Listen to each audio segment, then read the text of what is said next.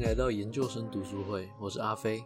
这集要延续上一集的内容，讨论国际级的精英跑者在冲刺跑的时候会产生的力量。稍微整理一下上一集介绍的研究背景和方法。首先，在力学研究当中，观察到的力量都是地面回馈的地面反作用力。就像我们站上体重计，体重的方向是朝下，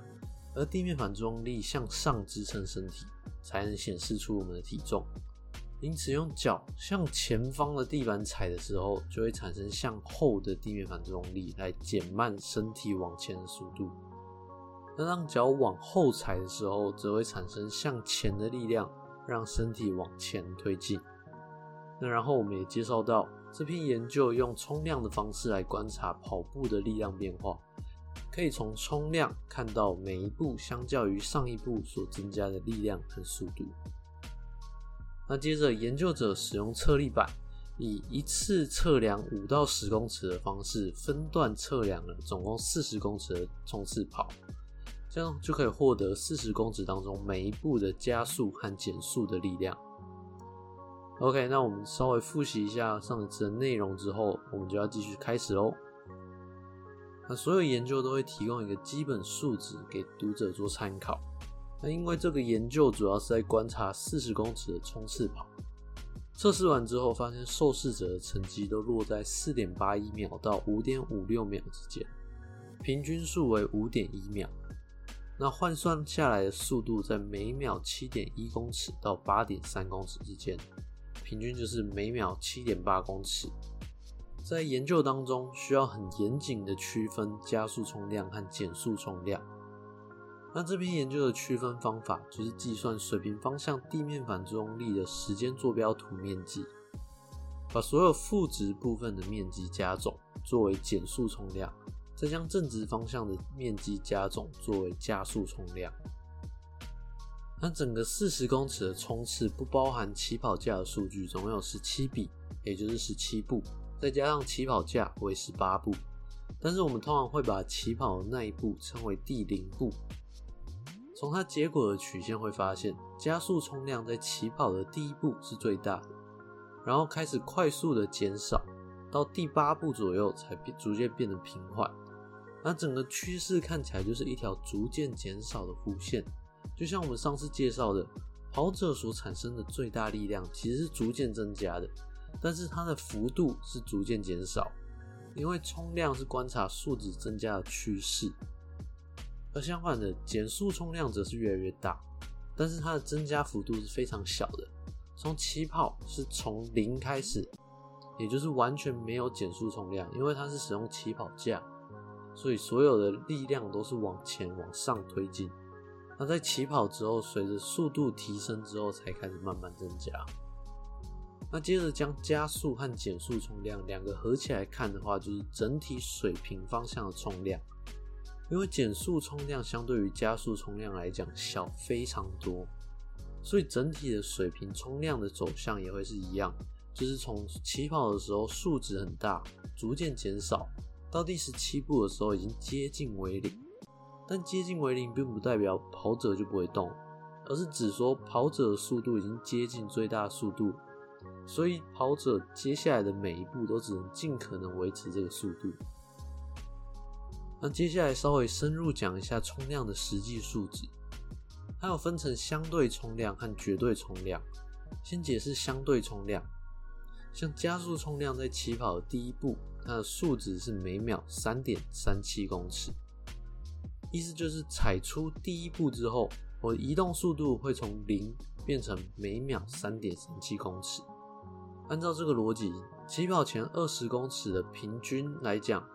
相对加速冲量是每秒零点八一公尺。也就是说，假如在这二十公尺里面跑者跑了十步的话，那他在第二十公尺的时候，他的速度应该是每秒八点五一公尺，也就是把零点八五一乘以十嘛。但同时也会受到减速冲量影响，每一步的减速冲量平均为负的零点零四一公尺，所以加速和减速冲量相互抵消之后，会得到整体水平冲量为每秒零点八零五公尺。OK，那再来，而绝对冲量，顾名思义就是冲量的绝对值。那在上一集当中有提到冲量和动量的交换。那动量在人体上面指的就是速度乘上体重。那因为体重通常都会是固定的，所以用来表示冲量的时候，就会使用每秒几公尺的速度来表示。那冲量的另外一个公式是着地力量乘以着地时间。那这篇研究并没有去观察它的着地时间，但是在其他的研究当中也可以知道，优秀的跑者他的着地时间大约是零点一秒到零点二秒之间，通常都是用毫秒来计算，也就是一百毫秒到两百毫秒之间。起跑价的水平冲量是两百六十八牛顿秒，那除以着地时间，假如说是零点二秒的话，可以得到着地力量是一千三百四十牛顿。换算成公斤的话，就大约是一百三十公斤左右。从这里就可以知道，优秀短跑跑者的发力能力有多惊人，可以在零点二秒之内发出接近两倍体重的力量。那接着回到统计的部分，他们比较四十公尺冲刺跑的速度，分别和加速冲量、减速冲量还有总冲量的关系。发现只有减速冲量和速度之间的相关性是没有达到显著差异，也就是他们之间是没有办法相互推论的。另外，这个研究也比较了冲量之间的相关性，发现加速冲量和减速冲量之间是没有显著相关，也就是说，两个数值之间并不会因为加速冲量增加，使得减速冲量增加或者是减少。那借由这个统计分析，它所指的意思就是说，加速冲量的变化才是主要影响整体速度的重要因素。但是前面也提到，加速冲量刚开始是很高，然后快速的减少，到第八步之后才转变的比较平稳。所以研究者也把冲刺跑分成前后二十公尺，发现说，确实这个减少的趋势大小会影响它们的相关性。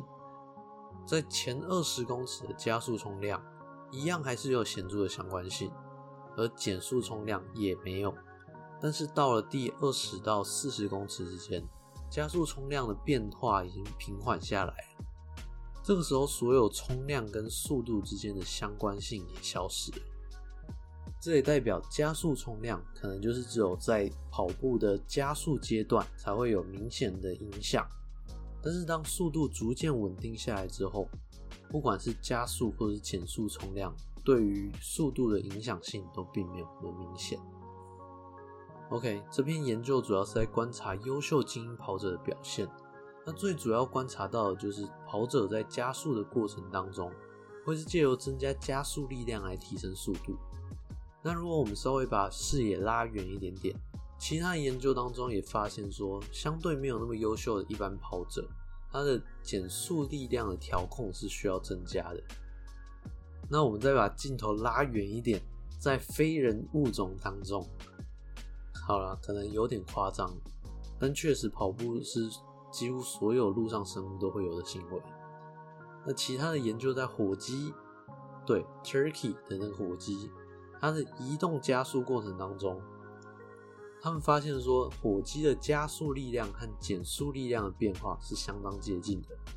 你会发现说，我不是用“跑”这个名词，因为它在文献里面也都只敢用“加速 ”（accelerate） 这个词。那我想在动物学当中，可能也会有不同的名词来定义这件事情吧。那就像是他接下来举的这个例子，就是袋鼠宝宝。可能我们也很难用人类的动作去定义它们的移动方式吧。那补充一下。袋鼠宝宝的移动加速也是跟火鸡一样，会同时增加加速力量跟减少减速力量的方式来提升速度。那当然，我们不太可能去训练火鸡和袋鼠去做赛跑，所以他们的动作确实有可能会像是我们一般跑者的动作一样。那总结一下这篇研究的主要发现。他们把四十公尺的冲刺跑分成前二十公尺跟后二十公尺。那先讲结果，前二十公尺的加速能力决定了后二十公尺的速度。就是说，刚才所说的四十公尺加速跑过程，优秀精英选手对于加速冲量和减速冲量的调控其实都来自于出发后的前二十公尺。那在二十公尺之后到四十公尺的地方，则没有发现优秀跑者有什么特别的动作特征。那所以还是可以推纳出加速能力的影响来自于跑步向前推进的能力。那并且还要能够在前二十公尺就爆发出来。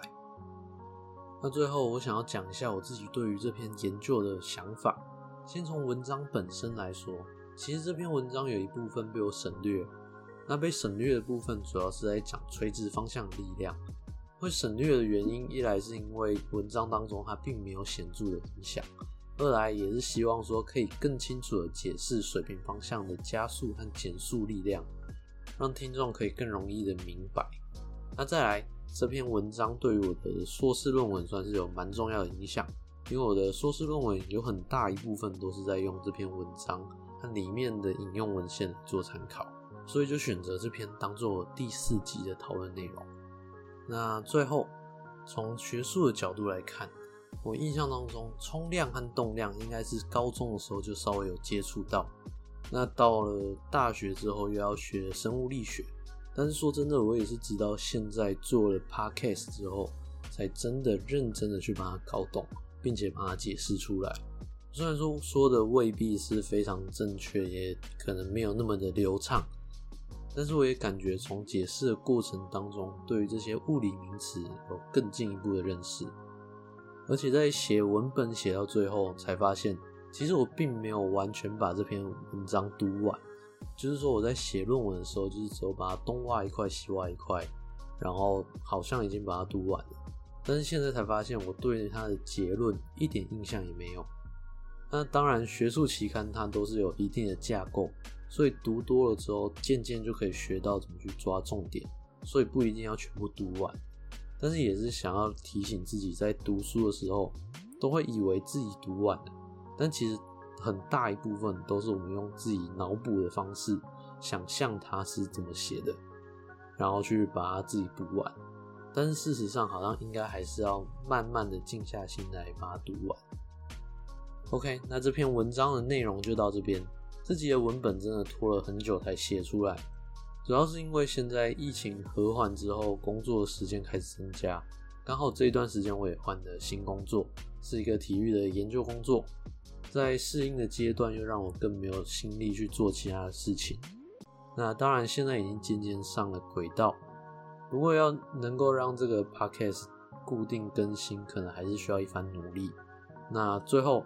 如果你对于文章本身有想要了解，或者是对我的解说内容有任何想法或建议的话，都欢迎在留言区评论，或者是写 email 跟我说。